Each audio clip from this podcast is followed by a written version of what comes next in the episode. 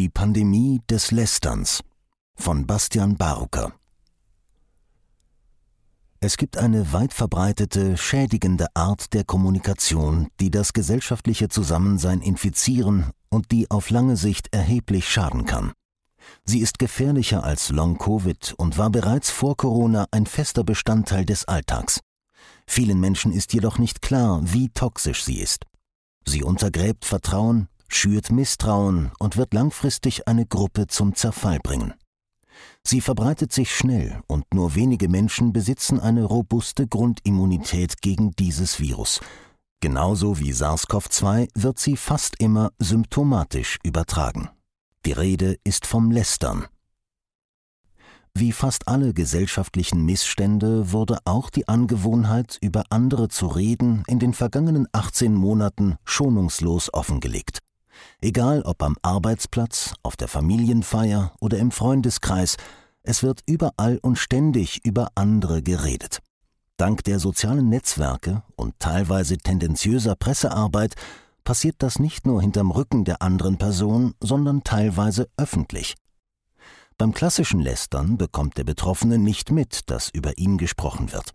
Beim medialen Lästern wird ganz öffentlich schlecht über andere geredet ohne diese zu befragen oder das Gespräch mit ihnen zu suchen. So wird das über andere Reden salonfähig und normal. Die gesellschaftlichen Konsequenzen dieser Dialogverweigerung erschüttern die Grundvoraussetzungen für ein respektvolles und würdevolles Miteinander.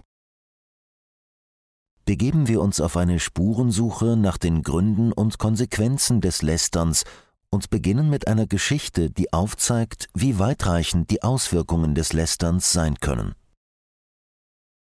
Vor langer, langer Zeit lebte ein Paar etwas abseits von einem Dorf an einem Fluss. Sie waren glücklich und es dauerte nicht lange, bis sie sich dazu entschieden, ein Kind zu zeugen. In froher Erwartung auf den Nachwuchs lebten sie ein gutes Leben. Sie sammelten Beeren, Kräuter und Wurzeln, fischten im Bach und stellten Körbe und Kleidung her. Dann eines Tages war es soweit und sie durften ihren Sohn in dieser Welt empfangen. Sie lebten zu dritt in ihrer Hütte am Rande des Dorfes. Der Sohn wuchs heran und fing bald an zu laufen. Eines Tages bekamen die drei überraschenden Besuch. Eine Gruppe von Leuten eines anderen Clans kam und überbrachte die Botschaft, dass einer ihrer Jäger gestorben sei und seine Frau eine entfernte Verwandte der neugebackenen Mutter ist. Die Witwe bat darum, von nun an mit der Familie leben zu können. Das Paar beriet sich und lud die Witwe ein, mit ihnen zusammen die Hütte zu teilen. Sie lebten vorerst glücklich zusammen, und es gab nun mehr Hände, um das Kind zu betreuen und den Lebensunterhalt zu besorgen. Ganz langsam jedoch spürte die Witwe ein Gefühl in ihr aufsteigen, wenn sie die glückliche Familie manchmal dabei beobachtete, wie sie allein am Fluss saß oder wenn sie gemeinsam im Bett beieinander schliefen. Immer wenn sie nicht dabei sein konnte, spürte sie dieses Gefühl. Hin und wieder ging die Witwe ins Dorf und traf andere Leute. Dabei trug sie von nun an das angerührte Gefühl mit sich, und hin und wieder fing sie an, schlecht über die Familie zu sprechen. Der Mann sei manchmal zu faul und die Frau nicht sehr ordentlich. Hier und da ließ sie ihren Ärger raus, indem sie Dinge erzählte, die ein schlechtes Licht auf das Paar warfen. Manchmal lästerte sie auch mit dem Mann oder der Frau, wenn einer von beiden abwesend war. Es gab auch andere Menschen im Dorf, die emotionalen Ballast mit sich herumtrugen und diesen loswerden wollten, und so kamen sie zur Witwe und redeten mit ihr über andere Leute im Dorf. Oftmals sind angerührte Gefühle der Beginn des Lästerns. Unangenehme und tabuisierte Gefühle wie Wut, Neid, Ärger, Hass oder Traurigkeit werden gerne unterdrückt. Besonders tabuisiert ist der Ausdruck der Gefühle im Beisein der Person, die es betrifft. Da die Gefühle jedoch nicht einfach verschwinden und ausgedrückt werden wollen, ist es leichter, diese mit anderen zu besprechen. Hier nun beginnt die Pandemie des Lästerns bei Patient Null und verbreitet sich schnell im Dorf. Zurück zur Geschichte. Es vergingen Wochen und Monate und das Gefühl kam und ging. Stück für Stück erhöhte sich der emotionale Druck in ihr. Wellenartig verlief die Lästerepidemie und in Hochzeiten wurde das Lästern stärker. Eines Tages dann ging das Paar spazieren und die Witwe betreute den Sohn. Dieser war immer noch dabei, das Laufen zu lernen. Sie spielten am schnell strömenden Fluss und erkundeten die nassen Steine. Da ganz plötzlich rutschte das kleine Kind aus und fiel in den Fluss. Nur für einen Bruchteil einer Sekunde war die Witwe innerlich befangen und vernebelt, da sie voll emotionalem Ballast war. Dieser Bruchteil reichte aus, so dass sie den Sohn nicht mehr zu greifen bekam und er im Fluss ertrank. Es folgten tiefe Trauer und unendliche Traurigkeit der Eltern und der Witwe. Die Witwe erkannte, dass ihre aufgestauten Gefühle sie benebelt hatten und sie deshalb nicht schnell genug handeln konnte. Sie suchte Rat bei einem Ältesten und besuchte diesen auf einem nahegelegenen Hügel. Der Älteste lauschte der Geschichte der Witwe und brachte ihr Verständnis entgegen. Er riet ihr, einen Korb voll Federn zu sammeln und morgen mit diesem wieder zu ihm zu kommen. Bevor die Geschichte endet und die verheerenden gesellschaftlichen Konsequenzen des Lästerns verdeutlicht werden, möchte ich ein wenig mehr auf das Lästern zu sprechen kommen. Wir kotzen uns gerne bei anderen über andere aus, weil es unerträglich ist, die aufgestauten Gefühle in uns zu behalten. Eigentlich eine Art Psychohygiene, die uns gut tut. Aufgestaute Gefühle machen langfristig krank, und da wir darum wissen, wollen wir diese zum Ausdruck bringen. Problematisch ist dabei, dass wir uns mit unseren Gefühlen, unserem Ärger oder unserer Meinung nicht direkt der Person zuwenden, die es betrifft. Weil wir Konflikte vermeiden wollen und es beängstigend ist, den eigenen Frust ganz direkt mit der Person zur Sprache zu bringen, um die es geht, nehmen wir eine Umleitung und wenden uns dem Lästern zu. Mögliche Gründe für diese indirekte Kommunikation sind vielfältig. Vielleicht fällt es uns schwer, Ärger oder Frust respektvoll gegenüber den vermeintlichen Verursachern dieses Gefühls auszudrücken, und es besteht die Gefahr, den anderen deshalb zu verletzen. Möglicherweise haben wir bereits so viel Argwohn aufgebaut, dass wir die andere Person nicht mehr als Mensch wahrnehmen können und eine direkte Kommunikation bereits unmöglich erscheint. Möglicherweise scheuen wir einfach die Auseinandersetzung mit dem anderen, da auch er oder sie aufgestauten Ärger gegenüber uns haben könnte. Und es könnte sein, dass sich die andere Person von dieser direkten Art der Kommunikation verletzt fühlt. Lästern hat neben der Funktion des Dampfablassens noch einige andere Vorteile. Es schafft kurzfristige emotionale Nähe mit der Person, mit der gelästert wird. Es schafft kurzfristige emotionale Nähe mit der Person, mit der gelästert wird. Es entsteht ein kurzer Augenblick der Zugehörigkeit im gemeinsamen schlecht über andere reden. Außerdem ist es leichter, über andere zu reden als über sich. Ein weit verbreitetes Phänomen ist, sich frivol über die Unzulänglichkeiten und Fehler anderer Menschen zu beklagen, um von eigenen Missständen abzulenken. Oftmals findet Lästern auch dann statt, wenn ein Augenblick der Leere in einem Gespräch entsteht und diese unangenehm ist, frei nach dem Motto, wenn es eigentlich nichts zu sagen gibt, reden wir halt über andere. Über andere zu reden scheint unverfänglich, und doch bezahlen alle Involvierten einen hohen Preis dafür. Wie oben beschrieben, verbreitet sich ein Feld des Misstrauens und der Angst in einer Gemeinschaft, in der hinterm Rücken über andere geredet wird. Es ist respektlos gegenüber der Person, über die gesprochen wird, und untergräbt eine Kultur der respektvollen Kommunikation. Wenn zwei Personen über eine dritte Person gelästert haben, erschafft das für einen kurzen Augenblick Nähe und Vertrauen, gleichzeitig wissen jedoch beide, dass die andere Person höchstwahrscheinlich mit anderen ebenfalls lästert.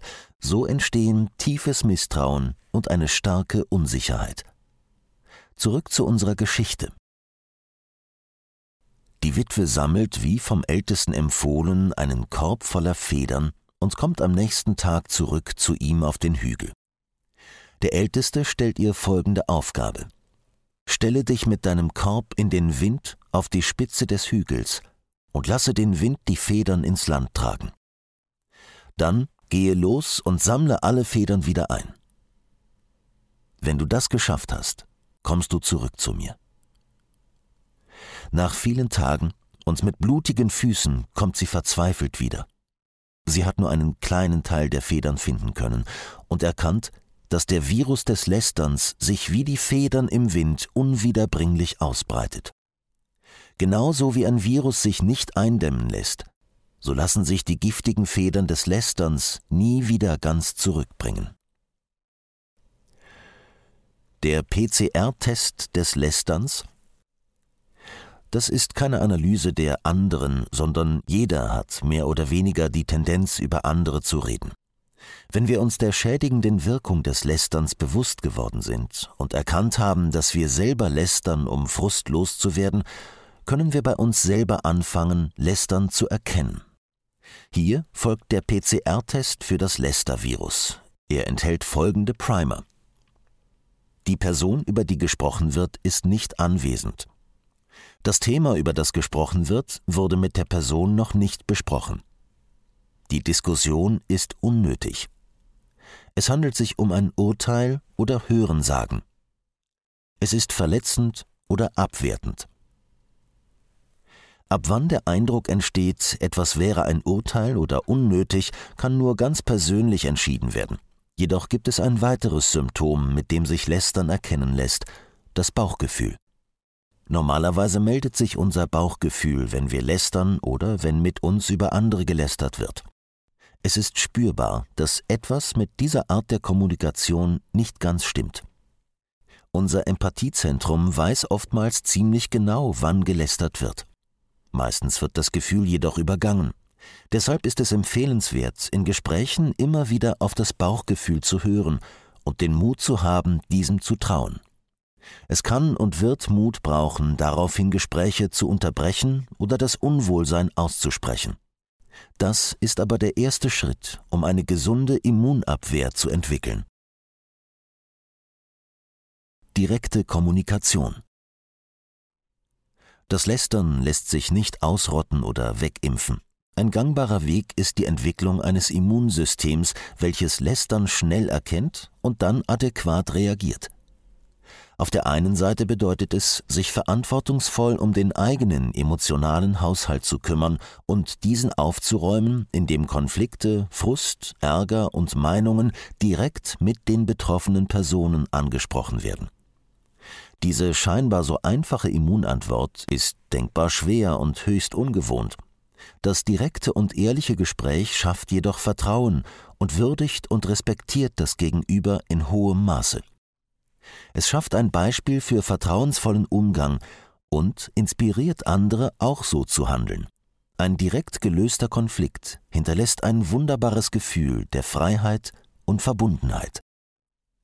Auf der anderen Seite braucht es den Mut, nicht als läster Partner zur Verfügung zu stehen.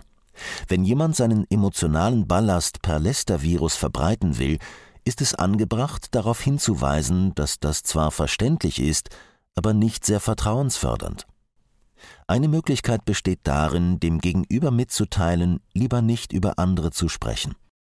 Manchmal kann es auch helfen, wenn der Lästernde sich äußern darf unter der Voraussetzung, dass er sein Anliegen danach direkt zur betreffenden Person bringt.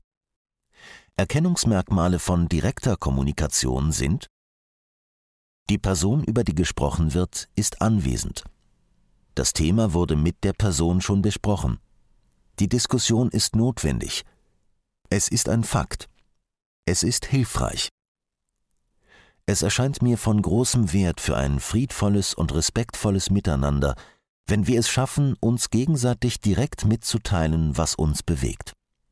Die eigene Wahrheit gegenüber anderen auszusprechen, ist ein Geschenk und ein Zeichen des Vertrauens.